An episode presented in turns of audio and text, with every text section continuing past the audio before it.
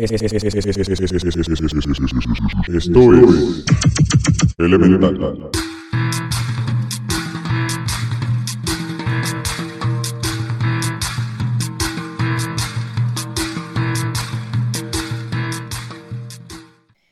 Pues bienvenidas y bienvenidos a Elemental, eh, el podcast que no le hizo caso al video de la flor de Vive sin drogas. Este es la temporada 2, episodio número 7 de sobre sustancias eh, psicoactivas. Y bueno, para este episodio me acompaña, como siempre, Marcos Villeda, Valeria Sandoval. Hola. Y su servidora Lucía Fernández. su servilleta. sí. Axel dejó el bote. Entonces, pues ahora somos nosotros tres. Pero bueno. Eh, en el episodio de hoy hablaremos sobre los psicoactivos. Así es, de esas sustancias con las que nuestros abuelitos, padres y la Rosa de Guadalupe están obsesionados. Eh, pero antes de indagar en los tabús que rodean a estas sustancias, ¿qué son los psicoactivos? Y bueno, un psicoactivo se define como toda sustancia química que al introducirse por cualquier vía, ya sea bucal, nasal, oral, intravenosa u otra en la que la sustancia sea absorbida, y luego pasar al torrente sanguíneo, ejerce un efecto directo sobre el sistema nervioso central y que ocasiona cambios específicos en sus funciones. Sus efectos pueden ser desde modificar los sentidos hasta la modificación del estado anímico y nuestra percepción del mundo. Estas sustancias han sido estudiadas desde hace miles de años y eran comúnmente empleadas para rituales religiosos, medicina, actividades lúdicas, entre otras. Y para aquellos y aquellas que satanizan a las sustancias psicoactivas, les recuerdo que la cafeína, la nicotina y el alcohol están dentro de la lista, así como muchas medicinas legales. Así que no empiecen con la hipertensión con la hipotenusa. ¿Vale? Hipotenusa. Sí, no, pues de hecho es, es, un gran momento para hablar de esto, para también que la gente no se crea que va a andar en viajes de cuatro días por, por una mordida de un brownie, ¿no? Entonces sí, es buen, es buen momento para, para hablar un poquito de esto. Pero antes de empezar a indagar más en este viaje, les recordamos que el propósito de este episodio es meramente educacional e informativo y que no estamos invitando al público a consumir este tipo de sustancias, ya que pues muchas de ellas eh, hasta este momento son ilegales. Y bueno, habiendo cumplido con este anuncio parroquial, vamos a hablar de cosas que marean. Y pues para catalogar a los psicoactivos existe una clasificación química que va más o menos así. Primero tenemos el alcohol, eh, dentro de esta categoría eh, hay fermentado, como el vino y la cerveza, y también el destilado, como el brandy, el whisky y el ron, y por último el artificial, que son los licores este, y el anís. También, como otra división, tenemos a los alucinógenos. Ellos incluyen el famoso LSD, la fenciclidina o PCP, la mescalina, la psilocibina y el DMT. Después tenemos drogas disociativas que incluyen la ketamina, por ejemplo, que se escucha mucho acerca de caballos. Este... Es que es un analgésico de caballos. Exactamente. Y también están, aparte de estas, las drogas de diseño, que este Cártel de Santa le hizo famoso con su rolón Éxtasis. Eh, tenemos los psicodepresores que se encuentran eh, las benzodiazepinas y los barbitúricos. Tenemos los psicoestimulantes como la cocaína, la anfetamina, el tabaco y la cafeína. Tenemos también los canábicos como la marihuana y hachís. Y los opiáceos que comprenden el opio, la heroína, la morfina, la codeína. Eh, un fun fact de esto es que estos son legales y han causado muchos problemas de adicción en Estados Unidos. También están los opioides, como la igual hasta hace unos años me parece legal o al menos muchísimo más empleada por los médicos la, la oxicodona, eh, la hidrocodona y el tramadol. Y finalmente están los volátiles, que son pues estos solventes o disolventes eh, las lacas, las pinturas, los pegamentos. Y la mona de guayaba. Eh, exactamente, la mona de guayaba, que es uno de estos solventes. Eh, Y pues no, esos no los hagan por favor nunca, nunca, nunca, nunca, nunca. Not even once, muchachos. Not even once. Y pues ya, ya que esta lista está bastante larga e incluye muchas, muchas de estas drogas, hablaremos de las más comunes, específicamente de cómo funcionan y qué efectos tienen en nuestro cuerpo. Así que eh, para echarte este viajezote, nosotros te recomendamos ponerte cómoda y cómodo.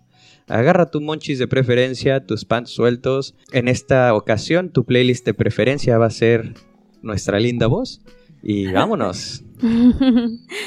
Así es, y pues para empezar a hablar de cómo nos gusta intoxicarnos con sustancias desde tiempos inmemorables, platicaremos de la droga legal más común y letal de todas, el alcohol.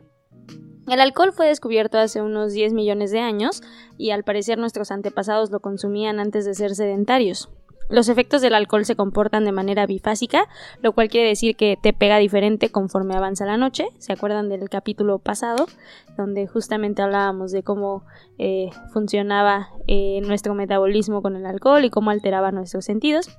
Primero viene una sensación de relajación y alegría y es muy probable que tu tío, que suele ser medio serio, se vea más platicador en esta etapa y pues hasta buena onda. En, en, esas etapas a veces hasta te dan más dinero para ir a la tiendita.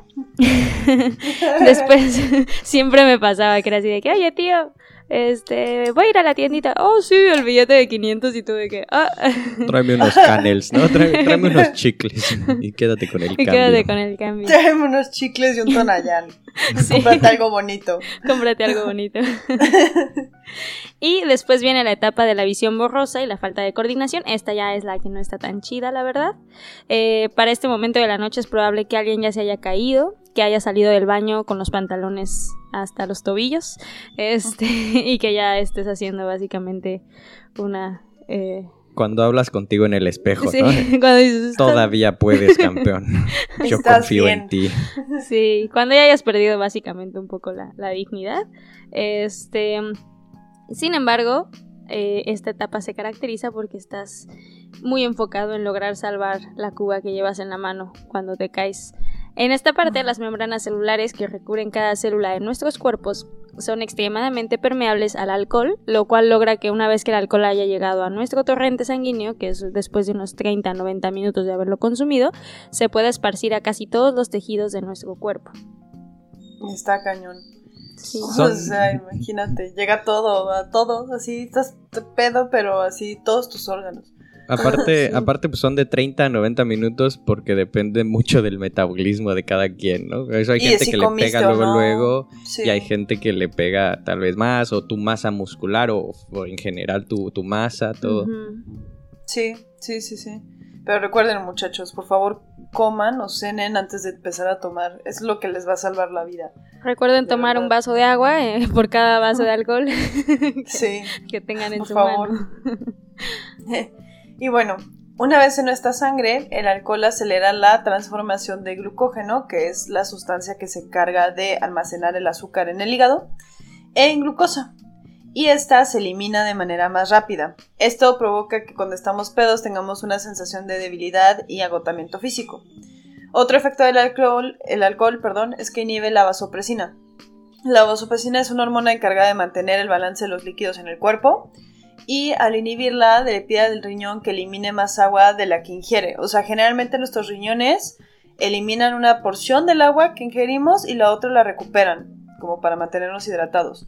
Lo que hace el alcohol es le dice a la vasopresina, nah, güey, deshazte de toda. Entonces se empieza a deshacer de más cantidad de, agua de la que consume y para hacer esto el cuerpo busca agua en otros órganos, incluyendo las meninges, que es una capa que recubre el cerebro y le saca el agua. Entonces, por eso hace que te duela la cabeza después de una patona de Bacardí. Es por la deshidratación que le causamos a nuestro cuerpo en el proceso de tomar alcohol.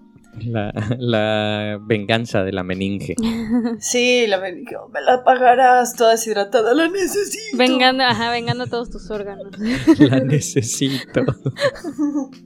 No, la necesito. Em, y generalmente eh, guacareamos antes de que el alcohol nos pueda matar, pero hay gente que lo lleva al límite del envenenamiento por alcohol y se muere.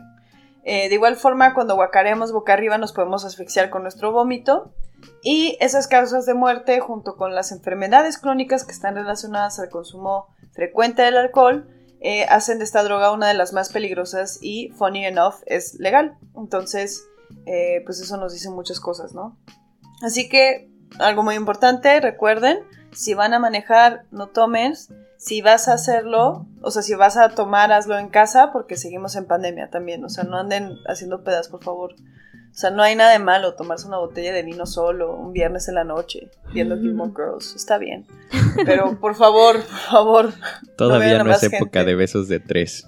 No, no es época de besos de tres y tampoco es época de manejar pedo, eso nunca. Vale. Sí, nunca, nunca, va a ser época de, de No, manejar pedos. Nunca lo fue y nunca lo será. Sí, no, no es cool. Y siempre, siempre es mucho más fácil si no tienes a alguien que esté en condiciones para poder manejar incluso tu auto. Créeme que si esa persona no tomó o tomó solo al inicio de cuando salieron, va a estar en mucho mejor condiciones de manejar tu, tu automóvil. Porque mucha gente, hay muchos tercos, ¿no? De, no, es que solo yo manejo mi carro. Y pues sí, eh, última vez que manejaste tu carro. Y, y como dices, algo bien importante es, es esto, que eh, en los medios, en la publicidad, en el mundo, no se le llama como lo que es, ¿no? Droga. Sin embargo, pues eh, tú, lo, tú lo mencionaste ahorita, o sea, es muy fácil llegar a envenenamientos o intoxicaciones por alcohol. Sabemos que hay muchos lavados de estómago, sabemos que hay muchos casos, ¿no? De personas que si bien eh, no murieron, estuvieron al límite y también muchas que han mu- mu- muerto por el consumo de alcohol. Y cuando ves otras sustancias, por ejemplo, la marihuana, eh, que es bastante más satanizada y polémica, pues realmente hay muy pocas o incluso cero este, relaciones de intoxicación por marihuana que, que te lleven a la muerte.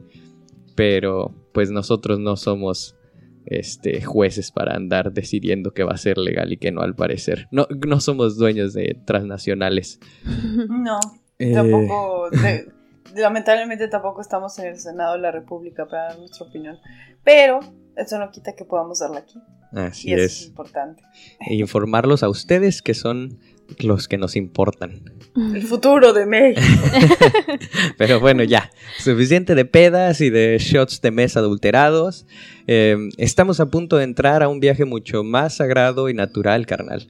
En donde te vuelves uno con la madre tierra y en donde everything is connected, man. El LSD. La dietilamina de ácido lisérgico, o LSD por sus siglas en inglés, también se le conoce como ácidos o ajos o cuadros. Esta es una sustancia que, a pesar de no ser tóxica, sí es psicodélica. Suele encontrarse en cuadros de cartón que son impregnados con la droga, estos famosos este, caritas felices o incluso ah, ya hasta pueden estar con la imagen de tus tazos favoritos, eh, tu carta del FIFA igual, tu favorita, de los supercampeones. Una vez vi unos de Salinas. Exacto, ya, ya también Sí. los partidos están, están este, llegando a eso. Si con eso voy a ganar tu voto, ya, otra vez no hablemos. Excelente. Sí. y pues son impregnados y también se puede encontrar en su estado líquido incoloro, que son unas gotitas. Em, esta, esta sustancia fue descubierta en 1938 por el químico suizo Albert Hoffman y la historia del descubrimiento de los efectos del LSD es demasiado divertida como para no mencionarla. Eh, en 1943, cinco años después de, si- de sintetizar por primera vez el LSD, Albert Hoffman decide probarla. Dijo, bueno, ya cinco años, eh, me parece que es conveniente, ¿no? Y a las 4.20 del... No lo creo. Exactamente, a las 4.20 del 19 de abril de 1943, el químico lo consume, eh, consume esta dosis de LSD puro y a los 40 minutos de ingerirlo empieza a experimentar un mareo incipiente, ansiedad, distorsiones visuales, síntomas de parálisis y deseo de reír. Es muy, eh, es, eh, a veces parece difícil, ¿no? Como teniendo estas sensaciones de parálisis o distorsiones o de ansiedad, ¿no? Que es la parte fea, supongo a- tenga esta parte deseo de reír. No, no, no conecta. Pues, ¿qué te digo? La vida no es un viaje lineal. Sí, y pues precisamente esa fue la, la última anotación que hizo ese día. Y como se empezó a sentir raro, este Hoffman decide volver antes a, a casa pero debido a las restricciones de la Segunda Guerra Mundial para la movilidad en coche, Hoffman tuvo que hacerlo en bicicleta, no sin antes pedirle a su asistente de laboratorio que lo acompañara, probablemente ante la incertidumbre de lo que podría pasar. Oye, güey, ¿me acompañas, güey? y pues Hoffman tuvo un memorable paso en bicicleta y sin duda alguno de los mejores viajes de su vida. Y de ahí nace el Día Internacional de la Bicicleta y el 420. Esos son, esos son datos muy, muy curiosos. Sí. Sí, es que fue, fue tan importante, o sea, imagínate, fue tan grande su viaje que así el Día Internacional de la Bicicleta continúa siendo el 19 de abril y el 420 pues ya todos sabemos que es algo muy importante en la cultura popular de los drogadictos. ay, ay, mi hijo, no. Oh, no. Pero eh, a mí se me hizo muy curioso. O sea, imagínate de verdad ser la primera persona que está probando el LSD así en tu bici, dándote un viajezote. Yo, no manches, apenas si puedo andar en bici sobria. No, hombre. Ese Hoffman tenía, tenía muchas agallas. Sí, sí, La sí. verdad es que sí. Y pues después de esta es- encantadora historia, vamos a entrar más en detalles. Los efectos fisiológicos del LSD son aumento en la temperatura, niveles elevados de glucemia, erizamiento del vello, aumento de la frecuencia cardíaca, transpiración, pupilas dilatadas, insomnio, parestesia, que la es, es, eh, eh, la cosquilleo, sensación ¿no? de hormigueo o pinchazos, en la- Ujú. generalmente temporal, en brazos, manos, piernas o pies. Ok, perfecto, ajá, es esa sensación de cosquilleo, eh, hiperreflexia, que supongo Es, que... estás, más sensible a tus ajá, reflejos, estás- reaccionas más rápido. Ok, perfecto, y temblores. Los efectos psicológicos varían mucho de persona a persona, sobre todo dependiendo del estado de ánimo de la persona que lo consume. Pero según el Mental Research Institute se pueden categorizar en cinco niveles. Primero que nada puede alterar el efecto en el estado de ánimo y esto varía mucho, pero en general la, persona que consume LSD entra en un estado de susceptibilidad emocional que puede llevarlo ya sea a la euforia o a la tristeza intensa. Eh, supongo que esto depende también de eh, cómo De- inicias el viaje o, o como De si que- ya fuiste a terapia o no, sí. Decía, exacto. No, pero ajá, justo eso, ¿no? Como de que si estás, eh, no sé, pasando por una etapa difícil, no, tal vez no es tan recomendable que lo hagas porque pues te vas a mal viajar, ¿no? O sea, tal vez, Sí. obviamente depende como mucho de eso. Cabe mencionar que en algunas personas el estado de ansiedad puede verse disminuido, o sea, incluso puede ayudar el LSD, permitiendo al individuo hablar de temas que normalmente le son dolorosos o difíciles de afrontar. De igual manera, las personas bajo los efectos del LSD tienden a preocuparse por los eventos que suceden en el momento inmediato y a perder interés por los eventos del futuro y del pasado. Entonces te permite estar presente, que pues la neta está chido es, esa parte porque pues e- ese es el momento en donde te das cuenta de que no, no todo gira en torno a ti y que más bien pues tú eres, o sea, tú, todo está conectado y que hay más fuera de ti, ¿no? Entonces está, Sí. está cool.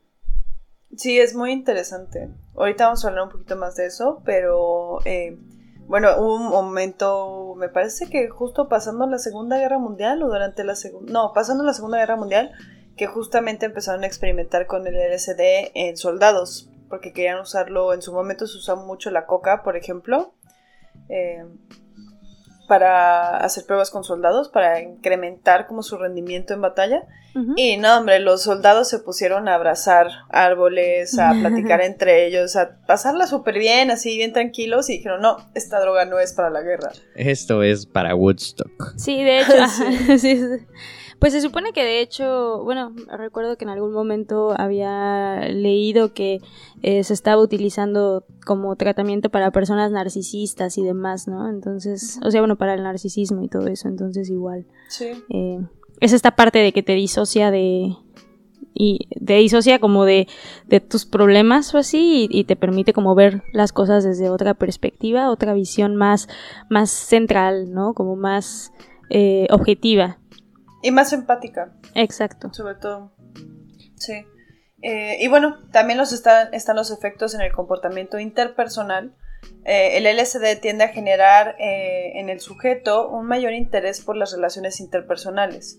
En un ambiente psicoterapéutico ha demostrado en ocasiones aumentar la confianza del sujeto con su médico tratante. También puede ocasionar reacciones paranoides en el sujeto que la consume. Entonces, como siempre, todo depende del contexto en el que tú estás.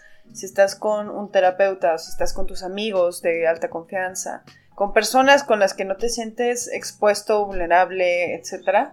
Eh, puede ser que te abras más con esas personas, que la conexión sea más bonita, más personal. Y si estás con banda que pues anda haciendo comentarios bien raros o de repente ves un policía, pues quizás sí te dé una reacción paranoide. Todo depende de la confianza que tan cómodo estés tú. Em, también están los efectos sensoriales y perceptivos. Eh, hay una mayor sensibilidad a los estímulos sonoros y visuales en general. Hay distorsiones de la imagen corporal, distorsiones visuales que suelen ser ilusiones, aunque pueden en ocasiones ser también alucinaciones. Hay algo muy importante ahí. El LSD al igual que otros alucinógenos como los hongos, eh, la verdad no sé muy bien del PCP, pero sé que los hongos y el LSD, que bueno, de por sí son compuestos muy similares, el, LSD viene de un compuesto muy similar al de la psilocibina, eh, no generan alucinaciones que impliquen cosas que no existen en el plano real. O sea, la persona que alucina con LSD o con hongos eh, ve una distorsión en los objetos que sí existen pero hay otras drogas este, psicodélicas como el DMT y la ayahuasca que sí te llevan, o sea, te inhabilitan totalmente. Y yo creo que eso tiene mucho sentido también con el uso que le damos, ¿no? O sea, el LSD y los hongos quizá pueden ser usados de una manera más lúdica, o sea, hay gente que lo usa en conciertos, en fiestas, etc. Pero pues nunca he sabido de alguien que se meta a ayahuasca para irse a un ceremonia, ¿sabes? más recreativo. Ajá, exacto. Y pues la, ayahuasca y em, el DMT están más relacionados a, rituales o... Cultural, ajá. Ajá. Tiene que ser acompañado y demás. Entonces es importante recordar que ahorita cuando hablamos de alucinaciones no estoy hablando de un elefante azul como el que vio Dumbo. No sé qué se metió Dumbo, yo creo que sí fue DMT o algo así, porque estuvo bien heavy. Alcohol no era, bro, alcohol no era. Anywho.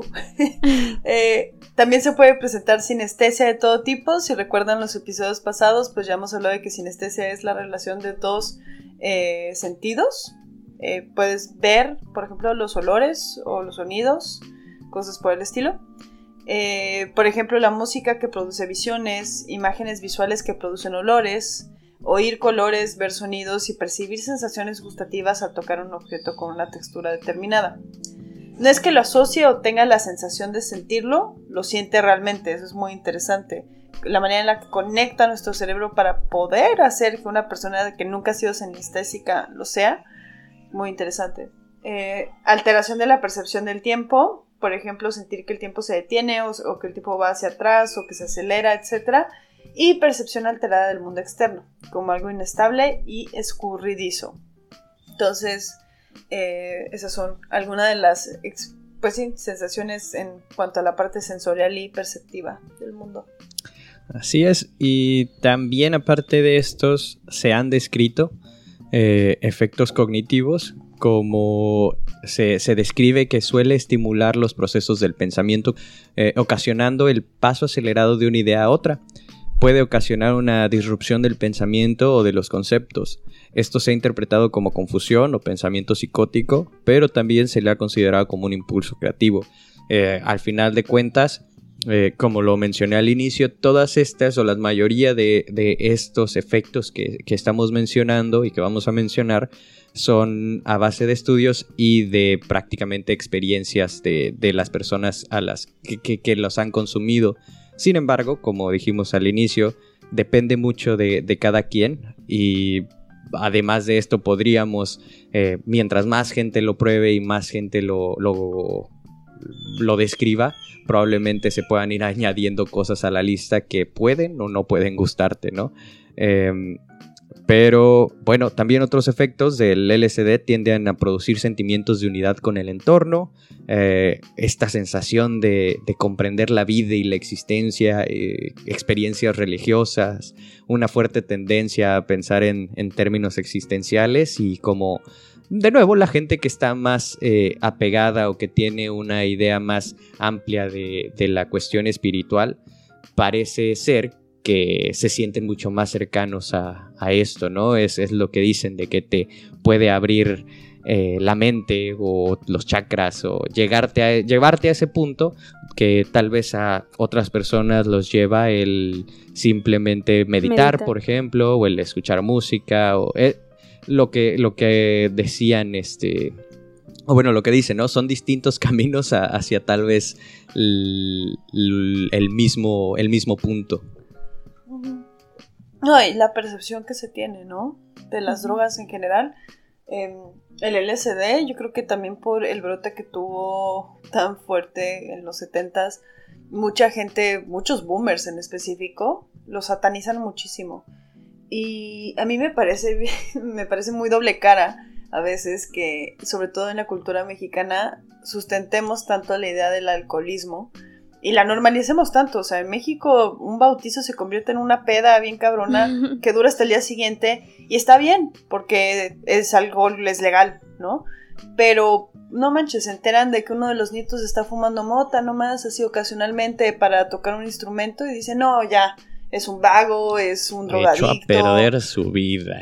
Ajá, y es como, no sé, creo que creo que hay que aceptar que como especie nos gusta alterar nuestro estado de conciencia.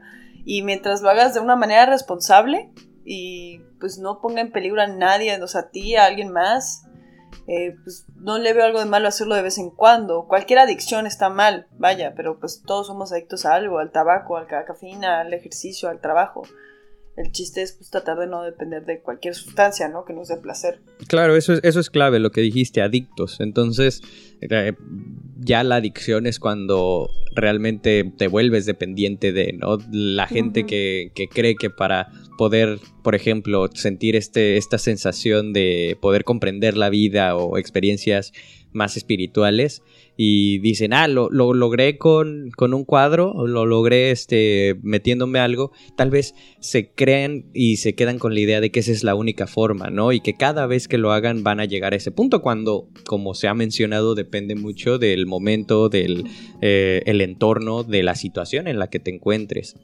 Claro, yo creo que, bueno, también la base... Eh de para o sea que no sea adicciones precisamente esta parte de, la educación y de y de hacerlo consciente y, de tomar en cuenta eh, pues precisamente esta parte del contexto del entorno la eh, pues hasta cierto punto este pues sí o sea todo lo que conlleva pero no desde el tabú, sino desde el conocimiento, o sea, desde el decir de que, ok, o sea, qué hace, cómo funciona.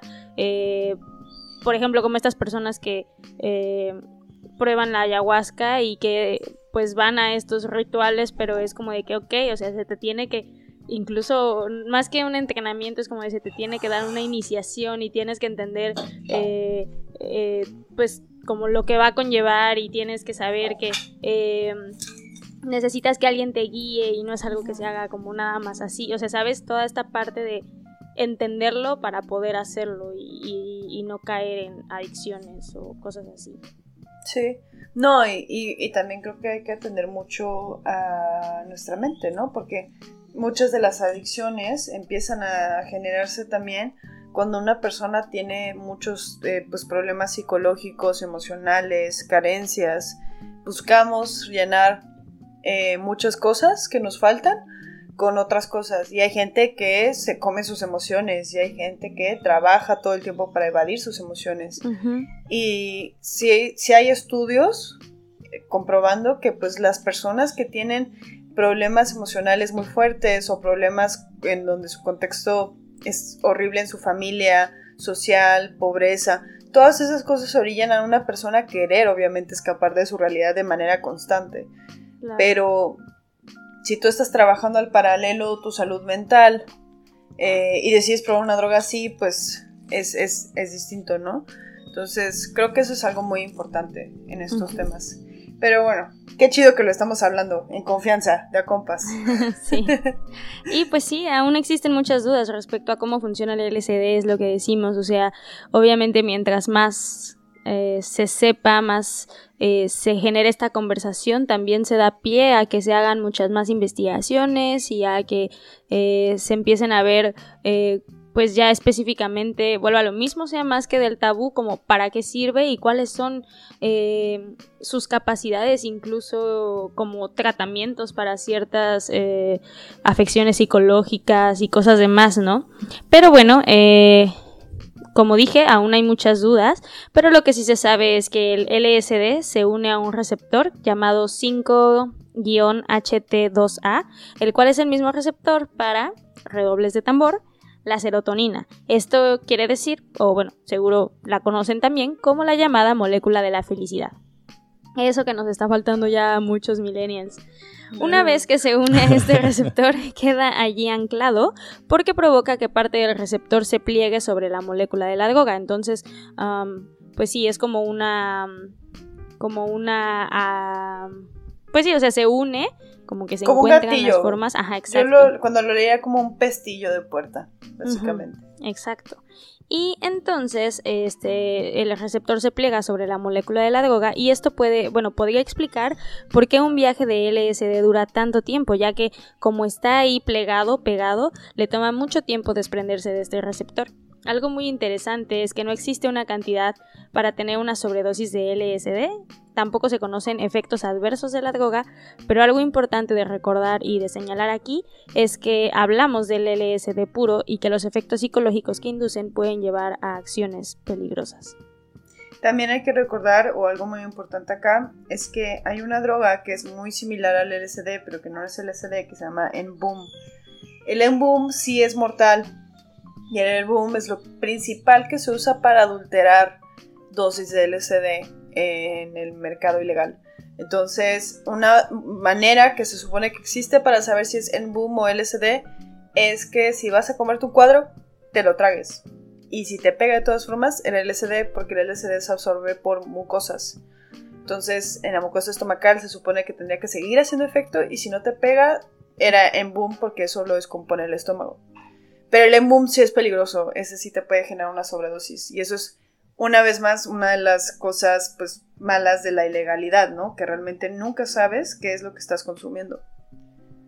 Sí, también digo, creo que es algo bien importante que a pesar de que hay mucho tabú y mucho eh, rechazo por parte de, de nuestra sociedad actualmente, es, muy padre ver iniciativas, sobre todo antes de la pandemia, ¿no? En festivales, ah, donde hay organizaciones que son, este, que, que, precisamente se encargan de, oye, ok, no podemos, no podemos obligarte a no meterte nada, o no podemos decidir que te vas a meter o no, pero si lo haces de forma, por, o sea, para lo que te podemos ayudar es para ver que no te vas a meter algo que te va a matar y, tienen sus, sus, hacen análisis en festivales de, oye, sí, lo que traes pues sí es puro, ¿no? O sabes que, brother, lo que te vendieron es basura y pues la neta no te conviene meterte nada de esto, porque pues al final del día, como lo mencionaba, la gente no puede decirte qué meterte y qué no.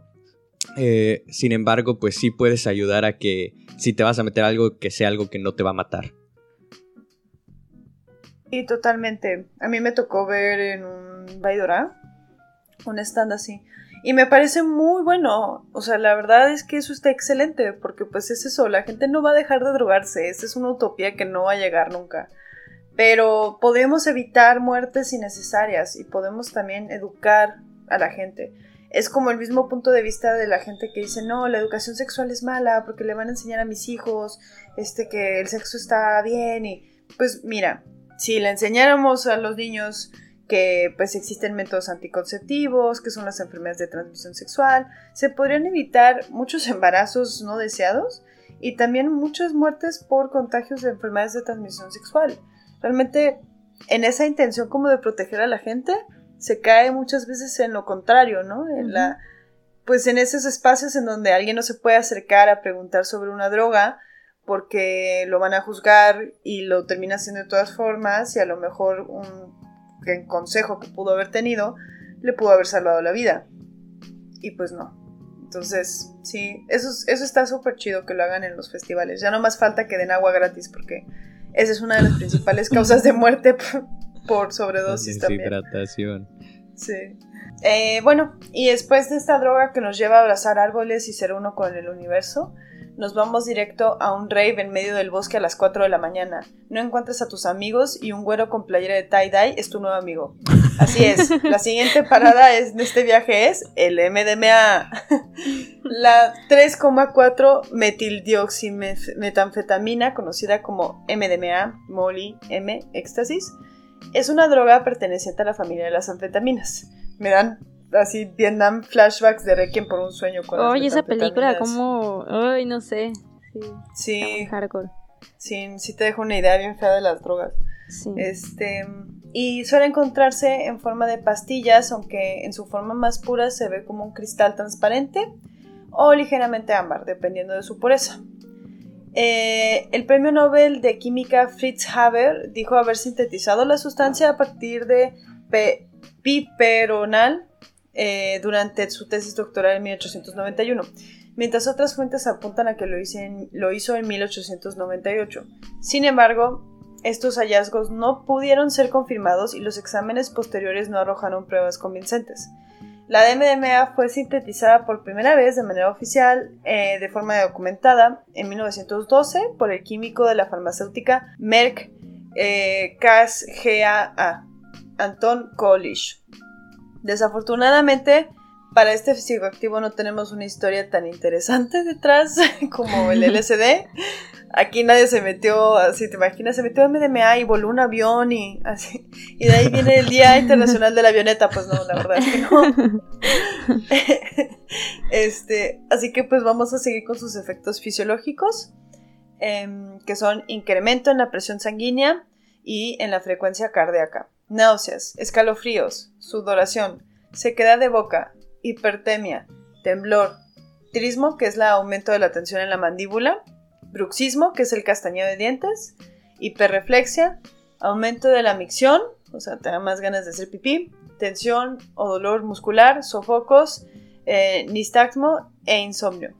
Entonces, pues te pone bien acá todo tenso y tembloroso, la verdad. Se te traba la. La se te mandíbula, traba la, todo. la Sí. clásica trabada de mandíbula. Ahora ya saben por qué vieron ese güey en el antro que. Pero bueno. Eh, y bueno, eh, sus efectos psicológicos incluyen la amplificación e intensificación de las sensaciones emocionales, sentimientos de cercanía hacia los demás, confianza y empatía, sensaciones de autoestima, bienestar y felicidad, aumento de la apreciación de la música y modificación de las percepciones sensoriales, aunque también puede incluir ansiedad y nerviosismo. Una vez más depende mucho de cómo estás y de cómo eres. Si eres un ansioso en la vida normal, en la sobriedad, pues el MDMA probablemente no sea tu droga. Sí, me da mucha risa que físicamente, bueno, la- los, eh, ¿cómo se dice? Los efectos fi- fisiológicos son tu cuerpo diciendo, güey, ¿por qué? Pero tu cerebro es como, güey, sí, ¿sabes? Sí. sí. Porque sí estás, estás temblando, sudando, este, con la presión sanguínea alta, eh, tus dientes están chocando entre sí y astillándose, pero a la par tienes sentimiento de bienestar y felicidad, ¿no? Es Sí, sí. Sí. físicamente cuerpo tal vez no como, sea muy bueno. Oye, güey, nos estamos muriendo, güey, y tu cerebro, nah, güey, disfrútalo, déjate Chill, llevar. Sí. Sí. sí, sí está cañón, sí, pobrecito. Sí, sí, sí. Y también es muy importante, o sea, este, esto es yo creo que lo principal, eh, el que se tiene que considerar todos estos efectos fisiológicos, porque hay mucha gente que tiene problemas médicos que si le agregas esto, pues puede ser tal vez este, tu despedida, Mortal, ¿no? Claro. Mortal, exactamente. Entonces, es, es, es parte de esta educación que se debe de tener, el saber las consecuencias que va a tener, no solo para tu mente, porque de nuevo, al final del día, todo lo que tenemos en cuanto a lo que se siente como estas drogas es a base de, de entrevistas, por así decirlo, o, bueno, estos estudios donde se le entrevista al sujeto y describe, ¿no? Pero pues lo mencionábamos hace rato, cada cabeza es un mundo, pero lo que sí es constante son este tipo de afectaciones este, fisiológicas que pues vas a querer considerar antes de, de meterte MDMA. Em, Sí, ahí también ya depende de cada quien. Si tú sabes que tienes un soplo cardíaco, pues no te metas así como no MDMA, no coca y no Red Bull. O sea, también hay cosas que son legales que te pueden disparar un super problema. Decías sí. No, yo decía Coca-Coca, cocaína. Ah, ok. Tampoco se metan dijiste- coca. Sí, yo de que, ok, tiene sentido, Sí, ni pero cuando... Sí, ni Coca-Cola. Sí. Y tú, mm, las dos aplican, las dos. Sí, ¿ves? sí, sí. Está hablando Pero de- cuando dijiste como de legales fue como de que, ok, entonces, eh, o sea, primero pensé en la droga obviamente, pero cuando dijiste legales yo de que, ¿está hablando de la Coca-Cola? Porque igual también, porque tiene sentido. Y tú, órale, giros inesperados. sí, el azúcar también es una droga, pero bueno. Sí, y muy cañona, o sea, también te crea una adicción bien perra, siento. Sí. Y bueno, eh, seguimos con el MDMA. Vamos a hablar ahora del mecanismo de acción. Que básicamente, proviene de la unión de la molécula con distintos eh, transportadores de neurotransmisores, donde eh, la sustancia a su vez provoca un aumento de actividad en por lo menos tres de estos neurotransmisores, que son la serotonina, la dopamina y la norepinefrina. Esto produce tanto un incremento de la secreción de las moléculas neurotransmisoras por las neuronas como bloqueo de su recaptación y se acumulan en el espacio sináptico. Eh, la dosis activa oscila eh, de los 75 y los 150 miligramos. Por ejemplo, eh, media pastilla de unos 150 miligramos o un octavo de gramo de un cristal de 80% de pureza. Si se repiten dosis en una misma sesión, no es recomendable exceder los 250 miligramos, eh, ya que dosis superiores no producen aumento en los efectos placenteros, pero sí en los efectos adversos y tóxicos. Eh, te vas a sentir sintiendo igual, no vas a sentir todavía más felicidad o más euforia, pero tu cuerpo sí va a sentir eh, una madriza doble. Este, Los efectos se mantienen entre 4 y 6 horas, siempre dependiendo de la dosis y de la- del mismo metabolismo de la persona, como habíamos mencionado antes. Y pues cabe mencionar que esta droga sí se puede llevar a una sobredosis y que en su presentación de pastillas suele estar comúnmente adulterada con cosas como cafeína y speed. Generalmente al día siguiente de su ingesta, la persona muestra una etapa depresiva por exceso de producción de serotonina, que ahí es cuando te lo cobra. Eh, y es como si tomaras prestada la felicidad del día siguiente o incluso de toda la semana que, que- que- que sigue este, para vivirlo en un solo día. Y pues como la termodinámica nos ha enseñado, todo tiene un costo, compa, incluso a niveles bioquímicos. ¿Qué- Tengo una duda, ¿qué es el speed? El speed es como, ¿has visto? ¿Has visto esas cápsulas que venden en el Oxxo que son para los camioneros? Que son para mantenerte despierto. Mm, El ah. speed es como un compuesto que es, mira, Es igual a anfetamina. Ah, y, sí. y es este ad- adrenérgico sintético Ajá. y que básicamente estimula el sistema nervioso central. Ok. Ajá. Sí, o sea, generalmente las tachas están adulteradas con todo lo que te pueda causar que te sientas más despierto, entonces a veces también le meten de que, ya sabes, taurina y cosas que también tienen muchos refrescos, pero el problema es que también lo mezclan con, o sea, hay gente que dice que se ha encontrado de que hasta residuos de gasolina. eh, Oh, fuck. Ok. Sí, es, pues ese es el tema otra vez de la ilegalidad, pero sí es, es, es peligroso para ti. Wow. Además de, de también, ¿no? Tenemos que estar bien conscientes que tristemente como estamos hablando de que todo esto está dentro de la ileg- ilegalidad, no solo estás eh, al, al comprar este tipo de sustancias por ese medio, tal vez la sustancia, como dicen, no es el... No, no realmente lo malo es el fin, que en este caso es la droga y su consumo, sino el medio, ¿no? Y es donde ya estamos hablando de, eh, no nos vamos lejos, ¿no? En países donde hay guerras por estos temas, donde hay miles de muertes, donde tal vez no es el consumo directo, pero sí es por esa y muchas otras sustancias donde ya las muertes se ven muy, muy elevada, elevadas por pues, la codicia de unos cuantos. Así Lo que es. Marcos está tratando de decir es, métanse a estudiar química, pongan su laboratorio, hagan sus propias drogas. No, Eat the rich. ah, ¿no? Perdón, me No. confundí. tomen decisiones conscientes y educadas, eso es mejor. Yo no, yo no coman- les voy a los recomendar nada. ricos. Eso sí. Muy bien, vale. ¿Y qué tienes para contarnos de los ensayos clínicos?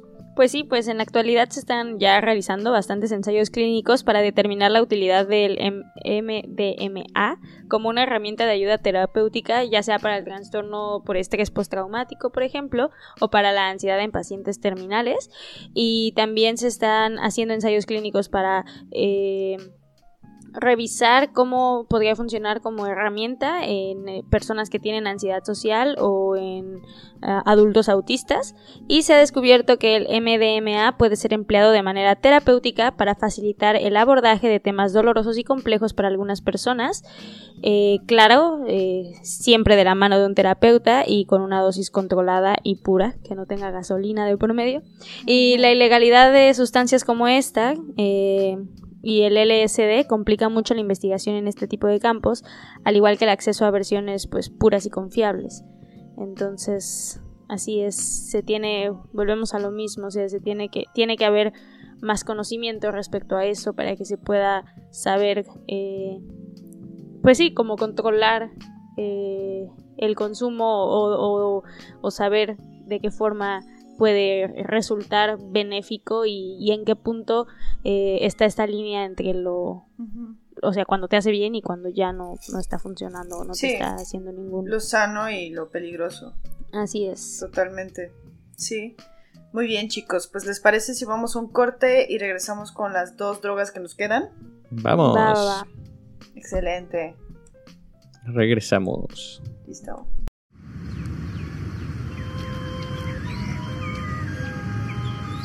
Equipado con sus cinco sentidos, el hombre explora el universo que lo rodea y a sus aventuras les llama ciencia.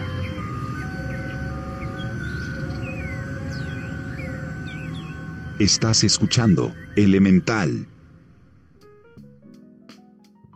Bueno, y ya estamos de regreso en esta segunda parte de Elemental Podcast, donde les estamos hablando de sustancias psicoactivas.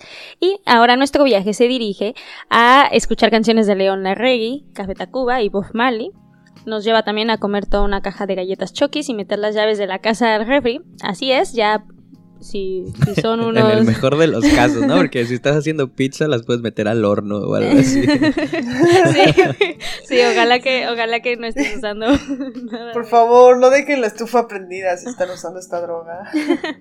y probablemente ya saben de qué estamos hablando, pero si no, estamos hablando de la marihuana, claramente. La marihuana es también conocida como mota, porro, ganja, quemarle las patas al diablo, echar el toque el 420, el rola, rola, rola. De las tres. un montón. Es una droga que dentro de sus compuestos activos incluye el THC. No, no es HTC. Infórmense niños, no confundan las cosas. Y... es una marca de teléfonos. no es una marca de teléfonos. Y eh, la marihuana viene de la planta del género cannabis, de las cuales hay más de 2.500 variedades surgidas del cruce entre las subespecies Sativa sativa, Sativa indica y Sativa ruderalis.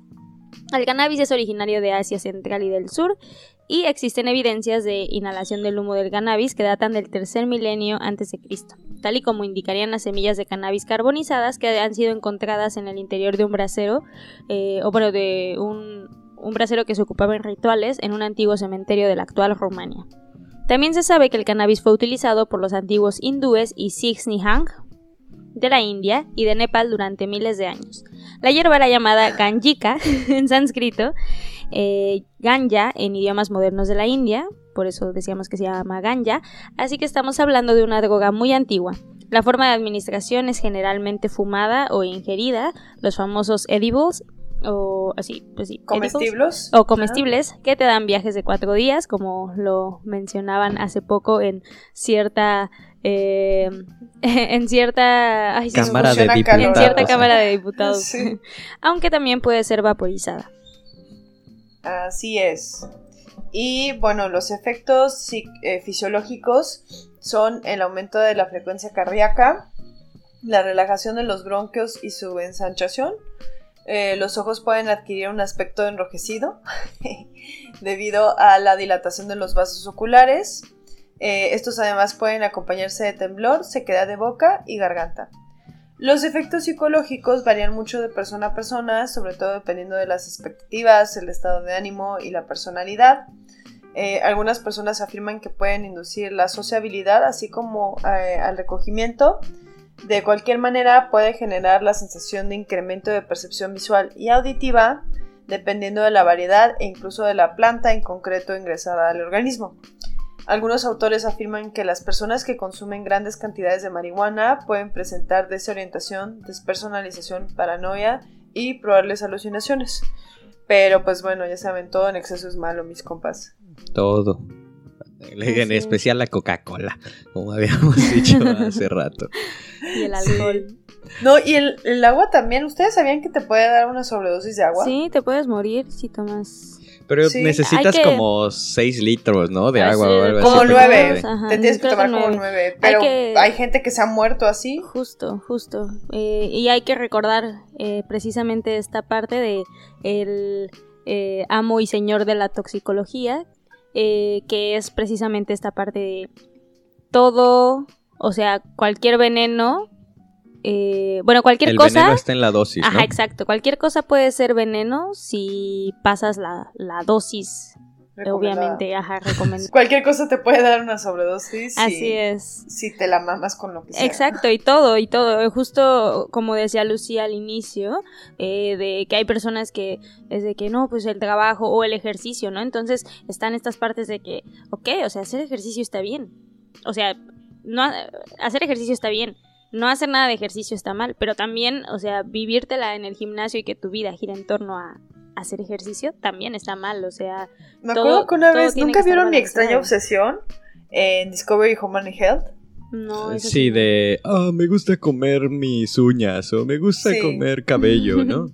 Ajá, había uno de un, de un señor que estaba obsesionado con estar en su bicicleta fija todo el día y llevaba como 10 años en los cuales de las, no sé, de todo el tiempo que estaba despierto, él Wow. estaba en la bicicleta como el 90% del tiempo. Trabajaba en la bicicleta y sus rodillas estaban tan jodidas que él ya no podía caminar, o sea, como más de una hora porque le dolía muchísimo por la posición. O sea, entonces no lleven nada al límite, amigos, no es necesario. Una Claro. vida balanceada es lo mejor. Y pues, eh, regresando a la marihuana, el metabolismo inicial de los cannabinoides en el humo del cannabis se produce en los pulmones, mientras que por la vía oral son metabolizados en el tracto gastrointestinal y una gran parte también en el hígado. Hay más de 30 metabolitos de THC, mientras que para el cannabinol y el cannabidiol ah, hay más de 20 por cada uno. Muchos de estos metabolitos también son psicoactivos, y uno de los principales metabolitos psicoactivos es el 9-carboxi-THC, que cruza la barrera hematoencefálica eh, con más facilidad que los otros THC y por lo tanto puede ser el más activo de todos. Eh, el THC ejerce sus efectos más importantes a través de sus acciones en dos tipos de receptores cannabinoides, el CB1 y el CB2, los cuales están acoplados a la proteína G, el receptor CB1 se encuentra principalmente en el cerebro, así como en algunos tejidos periféricos, y el receptor CB2 se encuentra exclusivamente en los tejidos periféricos. El THC es ah, altamente soluble en lípidos y eso permite que se pueda detectar por varias semanas, eh, que pues bueno, son malas noticias para los que tienen antidoping sorpresa. Eh, porque, en el pues, cabello te puede durar hasta como tres meses. Fuck. sí.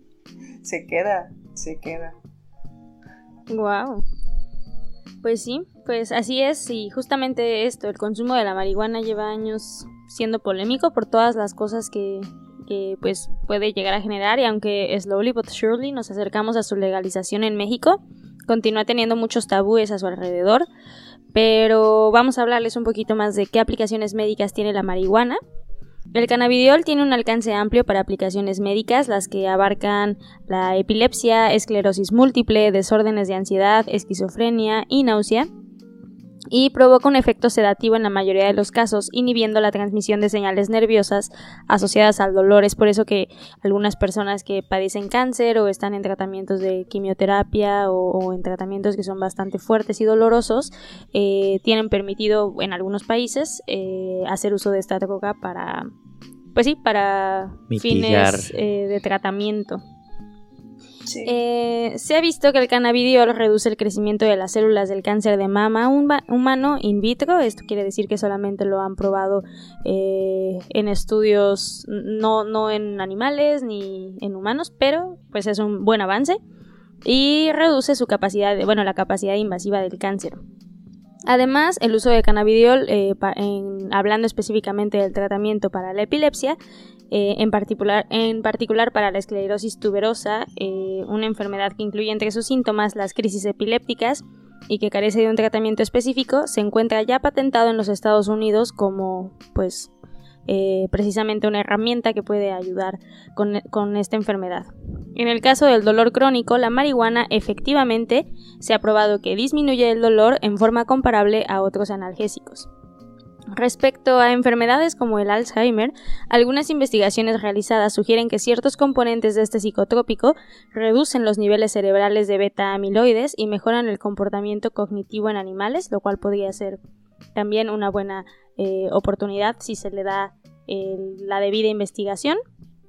Y por otro lado, se ha reportado que algunos ingredientes activos de la marihuana podrían reducir la progresión de esta enfermedad degenerativa y también el cannabis puede ayudar a, disminuir los síntomas del Parkinson hasta en un 46%. Entonces, Es, es impresionante. sí, O sea, tiene muchas aplicaciones y eso es pues, muy importante también de tomar en cuenta. Eh, que no solamente las drogas se buscan por un consumo lúdico, recreacional. O sea, una gran parte sí, pero también así como en este caso sirve de analgésico, el MDMA también se había probado que podía funcionar para terapia, ¿no? Entonces, pues recordar que también hay mucha gente que podría hacer uso de estas drogas de manera pues terapéutica, medicinal. Eso también es importante. claro. Em, pero bueno, nos falta hablar de dos preguntas. Las dos preguntas más importantes sobre la marihuana, yo diría. La primera es, ¿te puedes morir por una sobredosis de marihuana? Y la segunda es, ¿por qué chingados me da un moncho tan fuerte? Entonces, no se preocupen, sus tíos de Elemental tienen las respuestas. No, no hay ninguna muerte reportada por una sobredosis de marihuana hasta la fecha.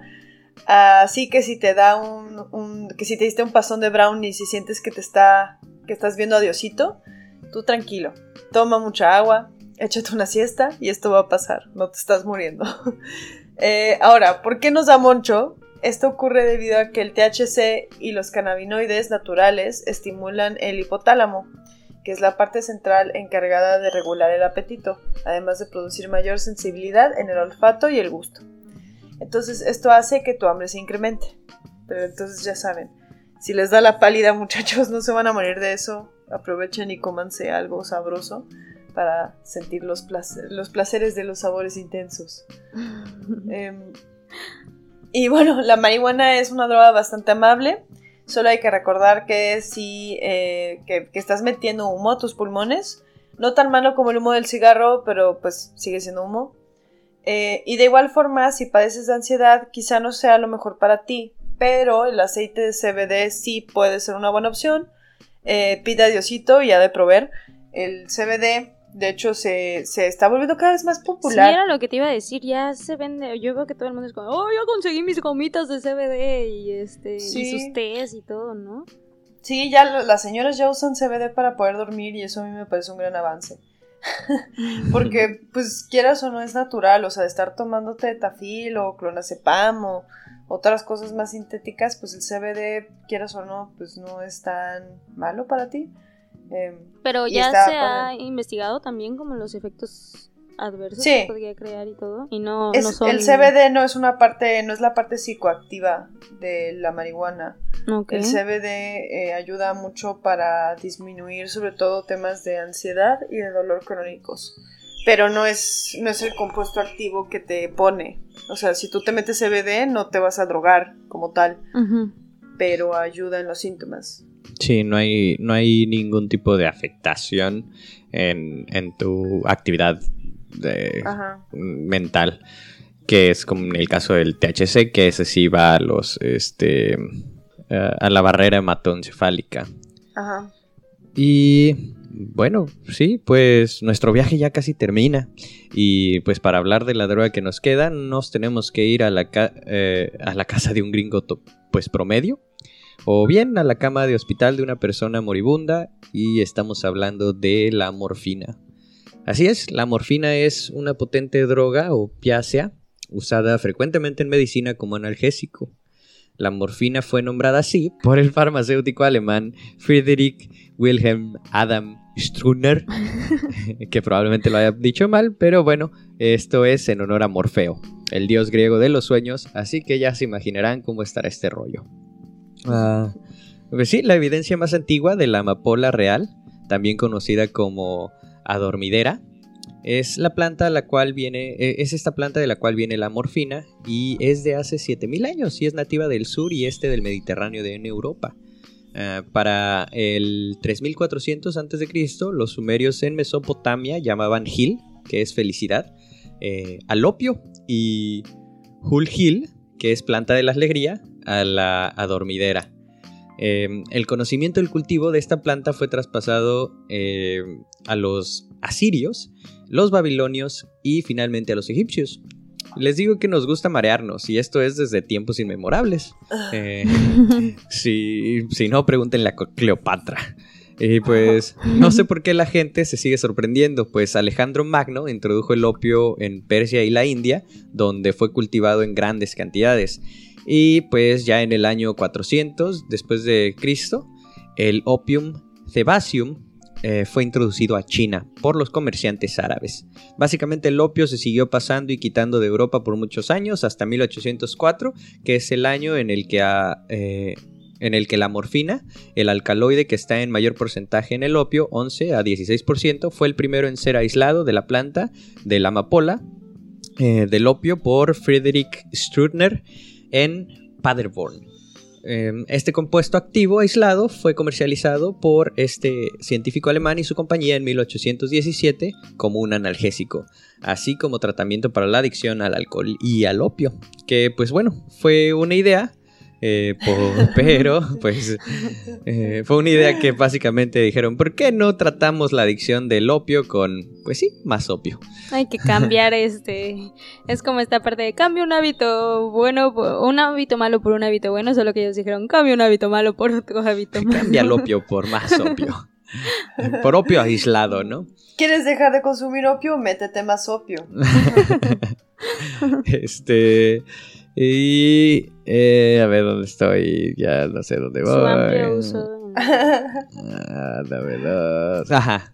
Pero bueno, su amplio uso en la guerra de secesión dejó unas 400.000 víctimas adictas a la morfina, Oh, más conocida como enfermedad del soldado. Así es, eh, la morfina se volvió rápidamente utilizada por los médicos en el tratamiento de varios síntomas. Se utilizó como analgésico, antitusivo, antidiarreico e incluso eh, pues en el tratamiento de problemas respiratorios.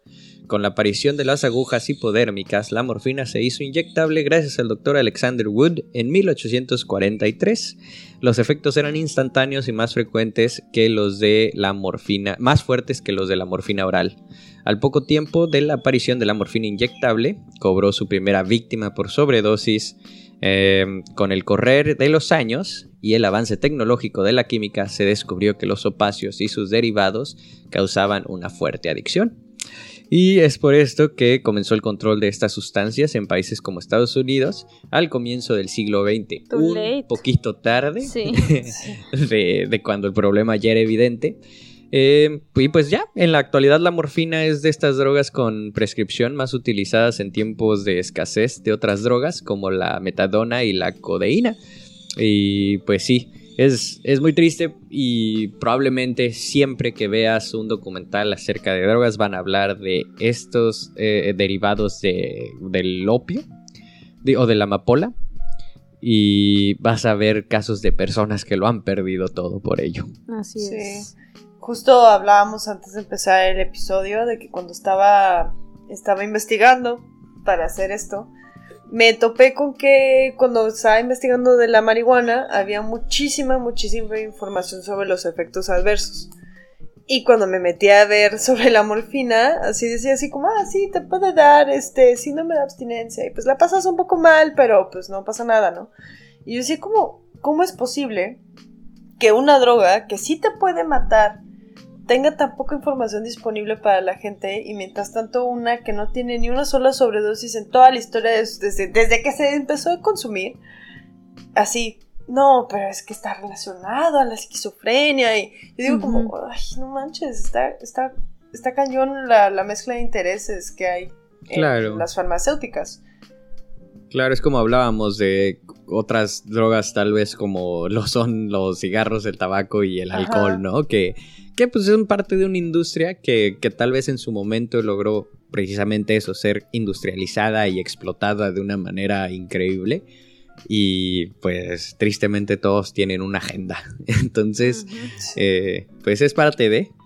Nada más de nuevo, hay que tomar decisiones con, con más información cada vez que, que esta espinita de hoy me quiero meter algo llegue a ti. Una vez más, Marcos recomendándonos que estudies química y que pongas tu laboratorio en tu casa. Continuamos. No, no. Cómanse a los ricos. Y Marcos de que, por favor, deja de poner palabras Me en mi van a boca. cancelar. Mi familia me va a cancelar. Y pues después de este bloque histórico, vamos a hablar de los efectos de la morfina. Los efectos son euforia, una sensación de intensa, de intensa relajación, wow, muy, muy este, ¿cómo se dice? Es, o sea, como... Es que te puede dar uno el otro. Ajá, exacto. Muy, Todo depende. Extremos. muy extremos, esa era la palabra, gracias por recordármela. Y disminución de la percepción del dolor. Sus efectos adversos incluyen, y aquí va toda una lista, confusión, insomnio, alteraciones del pensamiento, cefalia, que pues es dolor de cabeza, contracciones musculares involuntarias, somnolencia, mareos, broncoespasmo, disminución de la tos, dolor abdominal, anorexia, ex- estreñimiento, sequedad de boca, dispepsia, náuseas, vómitos, hidrosis, rash, que pues es como comezón en, en general en, en tu cuerpo, Sar- sarpullido, ¿no? sarpullido, ajá, astenia y prurito, que pues es igual, sarpullido. Depresión respiratoria, o sea, eh, como supongo que tus Disminuye, tu- ¿no? Tu ajá, capacidad disminuye pulmonar. tu-. Retención urinaria más frecuente eh, ya sea por vía epidural o intratecal. Pero, ¿cómo funciona la morfina en nuestros cuerpos? Probablemente se estén preguntando, o más bien en nuestras mentes. El poder de la morfina eh, para eliminar el dolor no se logra porque ataque la causa de este, o sea, no es que solucione tus problemas, sino porque distorsiona la manera en la que eres capaz de percibir el dolor. Cuando la morfina entra a tu cuerpo produce varios efectos, reduciendo la tasa de respiración, así como la frecuencia cardíaca, y ralentizando el funcionamiento del cerebro. La eficacia de esta droga es debida a que actúa directamente en los receptores que están modulando el dolor en el sistema nervioso. Estos receptores son llamados los receptores opioides. Estos receptores reaccionan muy bien a sus compuestos naturales, ya sean las endorfinas, eh, entonces, la morfina lo que hace es tratar de imitar a estos compuestos para poder bloquear el mensaje del dolor y es básicamente como, oye, güey, no, no, o sea, no sientas dolor. Cuando la morfina llega a estos receptores, transmite el efecto analgésico a través de una cascada de proteínas G, que es uno de los métodos más comunes de señalización entre las células de nuestro cuerpo. Esas proteínas también aumentan la conducción en los canales de potasio, disminuyendo eh, los iones de calcio e inhibiendo el adenilato ciclasa, eh, lo cual en conjunto de pues todas estas modificaciones que ocurren a nivel metabólico y fisiológico, pues generan estas modificaciones que pueden mitigar el dolor. Es como lo que hablábamos de eh, en, en toda la serie de los sentidos, ¿no? Que por cada sentido hay muchas formas de burlarlos o de, o de cambiarlos o alterarlos. Y pues Sí. todos al final del día son... eh, están co- conectados al cerebro, que es ya en donde percibimos o bueno, traducimos las sensaciones de, de todos nuestros sentidos. Aquí es exactamente igual, tu cerebro... eh, como lo, como lo acabas de, de contar, pues al final de cuentas es este... eh, ¿Engañado? Engañado, exactamente, para decir, bro, ya te quité el dolor, pero no es cierto. Todo bien, bro. Pero no es cierto, no es cierto. Y tu pierna cortada así. Em, así que sí, muchachos, no metan esas cosas en su cuerpo. Sí, no. Y ahora vamos con una trivia eh, del tema que tratamos hoy, quisiera avisar de- desde antes que en alguna de las preguntas menciono ciertas sustancias que no hablamos a profundidad el día de hoy. Sin embargo, yo confío en su criterio y en sus conocimientos para poder tomar una respuesta correcta. ¿Va? No o sea, nos estás tanto. advirtiendo, ¿eh? O sea, me estás amenazando, ¿eh? Sí. Si respondes No, no, mal, no. te vas a ver muy mal. si ajá, responde sí, sí, mal, te da síndrome de abstinencia. Sí. Si, respondes mal, todo el mundo va a dudar de ti ahora de que Ah. escuchen este programa.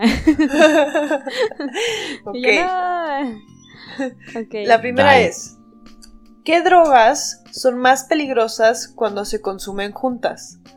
Opción A, MDMA con tramadol. Opción B, anfetaminas con hongos. Opción C, cafeína con ketamina. Oye, es que esas preguntas ya están muy avanzadas, o sea, yo Mm. no sé ni qué es el tramadol, pero... El tramadol es un este, opioide, no es un opiáceo, es un opioide y es también un analgésico. Eh, La ketamina ya sabemos que es un analgésico para caballos que tiene un eh, efecto disociativo. Las anfetaminas son como las, el- el- las tachas, y el MDMA son un tipo de anfetamina y los hongos pues, son, son psilocibina. Ok. ¿Me puedes repetir entonces cómo van unidas las opciones? O sea, de que... Sí, Son- ah, ok. La A es MDMA con tramadol. La B es anfetaminas con hongos. Y la C es cafeína con ketamina.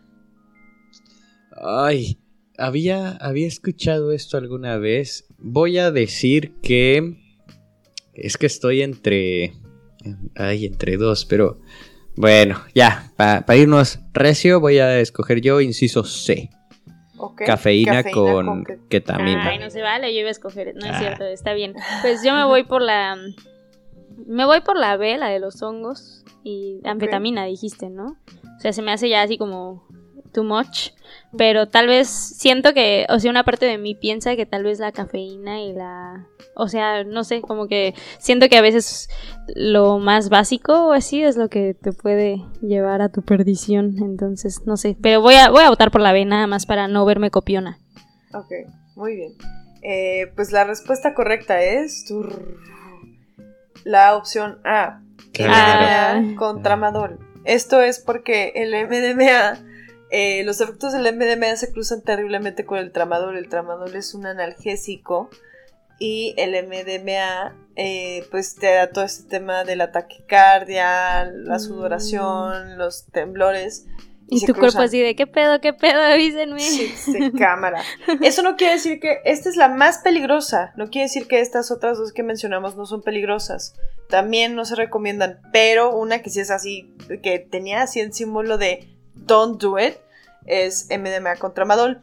Esto yo lo saqué de una tabla eh, que es muy interesante, que es una tabla que está en eh, www.wiki.tripsitme. y de hecho ellos tienen una tabla muy útil que te dicen así todas las drogas que comunes que se consumen y de, un lado está eso y del otro lado también, entonces van cruzando como qué efectos tienen. Y hay unos que tienen, por ejemplo, que no son peligrosos, pero que hacen que los efectos se potencialicen. Hay otros que inhiben el efecto del otro y que no son peligrosos. Hay otros que son mortales. Esa tabla es muy útil para revisar qué tan peligroso es consumir drogas. Casi tan recomiendo. útil como la tabla de miscibilidad en solventes. Recuerden, no hagan solventes. Ay, sí.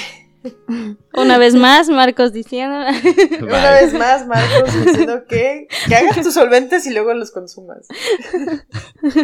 Me rindo. Bueno, vamos con la segunda pregunta. Eh, ¿Qué droga te causa una mayor dependencia física? Opción A, la ketamina. Opción B, el tabaco. Opción C, el LSD. Mm, opción A, ¿La ketamina? yo digo. Ah, Yo ¿Tú qué digo dices, que el tabaco. ¿Ok? Pues la respuesta correcta es el tabaco, en efecto. Eh, La Mm. ketamina, de hecho, no es tan. eh, no te genera tanta dependencia física. Es más el, el riesgo que te da eh, por sus efectos que su dependencia que genera. Hay una tabla que también es muy interesante, después esto lo vamos a postear en el Instagram, que justamente de un lado tienes la dependencia y del otro lado tienes los daños a la salud. Y tienes a la heroína así, está en el peor de lo peor de las dos, así, está, está arriba, bien roja. La ves y hasta se ve, se ve mal. no, no sé por qué la gente Te se quiere dañar. Te quiere dañar la vida, güey. Este, pero bueno, en este caso, la menos, eh, la que te causa menos dependencia es el LSD, de ahí va la ketamina y luego el tabaco. Eh, y la tercera y última pregunta, ¿qué droga tiene el índice de daño físico más alto por número de casos? Opción A, el Tylenol. Opción B, la cocaína. Opción C, el jarabe para la tos. El jarabe para la tos. No, a ver, por número de casos, ¿no? Dices. Sí, Y están el Tylenol, la cocaína y el jarabe para la tos. Sí, el jarabe para la tos. Mm. Yo digo que el Tylenol. ok, muy bien. Pues la respuesta correcta es el Tylenol. Eso Sí. es por la toxicidad hepática que genera y el abuso que hay de esa sustancia generalmente. Eh, después de eso viene la cocaína y después el jarabe para la tos. Pero el jarabe para la tos también está en la lista de cosas que dañan mucho físicamente a las personas. También voy a dejar este el link después. Es de, lo saqué de Addiction Center. Entonces estaba interesante. Hablaba de sustancias que uno nunca pensaría que te pueden arruinar. Y en el número uno estaba el Tylenol. Así que es lo que más daño, así índice de daño físico tiene por número de casos. Fue impresionante. Damn. Damn. Efectivamente, tan. Bueno, y con estas preguntas coquetas me despido. Espero que pues hayan podido aprender algo interesante el día de hoy respecto a los psicoactivos, que se vayan con información nueva, que se vayan con información verídica. Y pues recuerden muchachos, si van a hacer drogas, háganlos de manera responsables e informándose siempre antes de consumirlas. Sí, también muchas gracias Lucía por, por esta información tan útil. La gente te lo, te lo Te lo agradece. agradece. Y de nuevo, tomen decisiones eh, conscientes e informadas. Siempre. Yes. por favor. Así es, y pues nada, este nos vemos en el siguiente, eh, bueno, nos escuchamos en el siguiente episodio de Elemental Podcast. Síganos en redes sociales como eh, ¿cómo estamos en Instagram? Pod elemental. Como pod-elemental. Y, y Y en pues Facebook como podcast elemental. Así es, y en Facebook, en Facebook como Podcast Elemental, compartan con sus amigos esta información y cualquier información relacionada al podcast que les parezca interesante. Y muchas gracias por escucharnos. Dróguense en casa, amigos, recuerden. Hasta luego. No, no lo hagan. No lo Bye. hagan.